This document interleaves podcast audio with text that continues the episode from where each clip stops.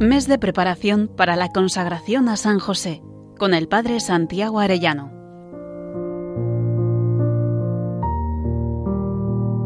Muy queridos oyentes, dentro de 17 días nos consagraremos a San José.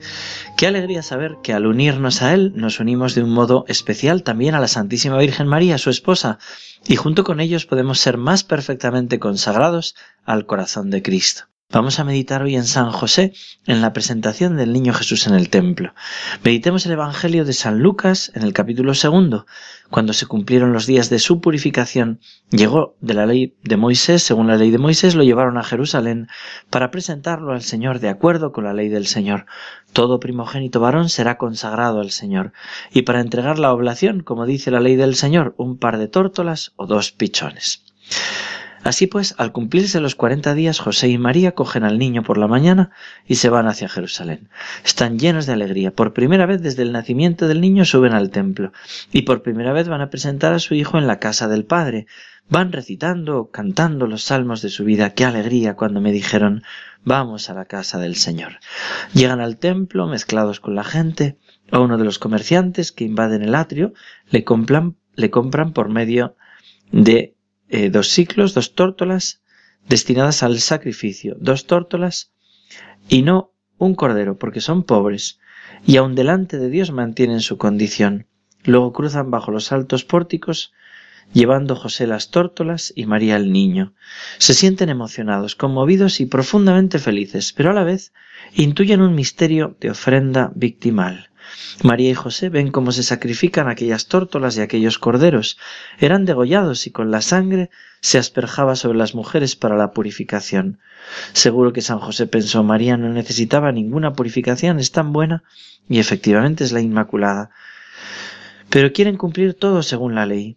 José y María, como buenos israelitas, conocen de memoria las escrituras, todos los textos del cántico de Isaías de que el Mesías sería como cordero mudo llevado al matadero.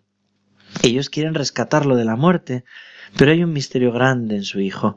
Van contentos, y más cuando escuchan al anciano Simeón que les dice, Ahora Señor, según tu promesa, puedes dejar a tu siervo irse en paz, porque mis ojos han visto a tu Salvador, luz para alumbrar las naciones y gloria de tu pueblo Israel. Este anciano les anuncia que el niño es luz y gloria. Ellos estaban admirados, pero de repente su mirada cambia. Cambia el brillo y les anuncia con firmeza Este niño será signo de contradicción, y a ti una espada te traspasará el alma. Qué dolor tan grande para María. ¿Qué le va a pasar a su niño? Y ahora metámonos en el corazón de José. Qué dolor. ¿Qué le va a pasar a Jesús? ¿Qué le va a pasar a María? ¿Y por qué no le ha metido en la profecía a él? Él no podrá acompañarles en su dolor. Él quisiera estar allí. Cuando ellos sufran, ¿no podrá estar protegiéndoles? ¿Se puede pedir algo más doloroso? ¡Qué tremendo! Ya adivinan la ofrenda, cordero degollado, espada en el corazón de la madre, y ellos con esto en el corazón van y hacen la ofrenda. Presentan al niño, lo dejan en manos del sacerdote, que por un momento lo sostiene en alto. Quizá para el sacerdote fue levantar un niño más, como los miles de niños que pasaron por sus manos, pero no fue así para Jesús, para María y para José.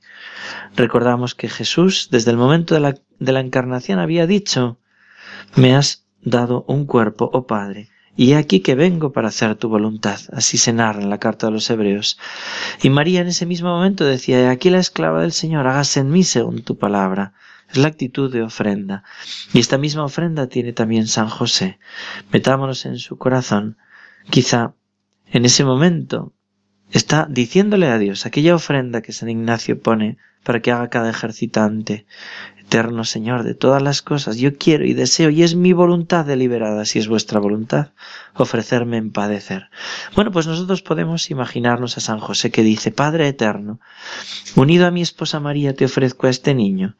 Sabes que estoy unida a ella y a él por el amor. He consagrado mi vida a ellos.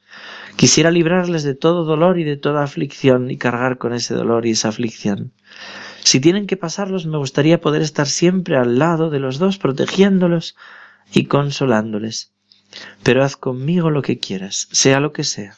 No sea mi voluntad sino la tuya. Me ofrezco a ti, Padre, muy de verdad, con todo lo que soy y lo que tengo para hacer tu voluntad.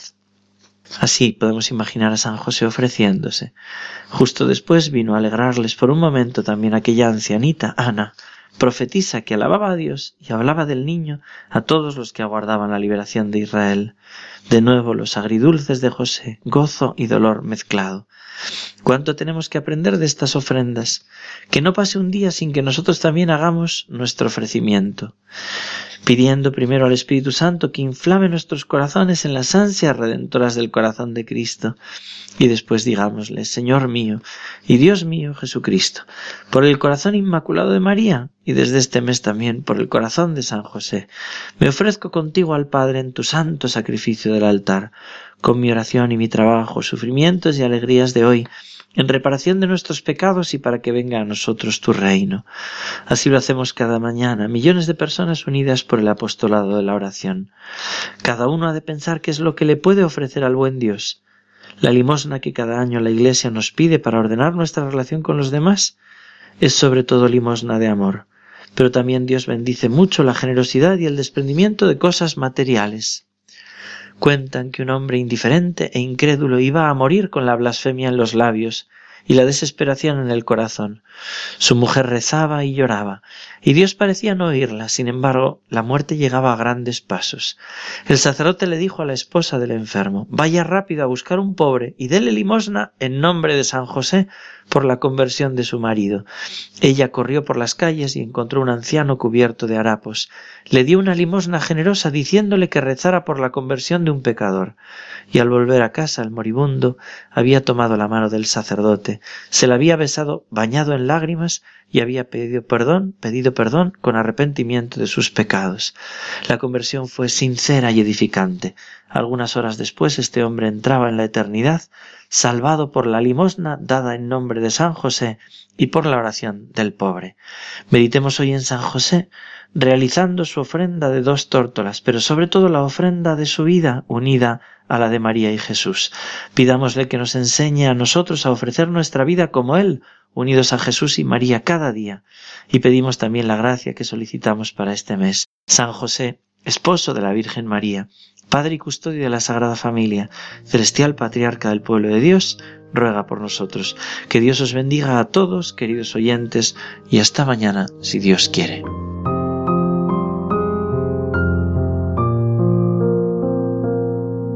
Mes de preparación para la consagración a San José, con el Padre Santiago Arellano.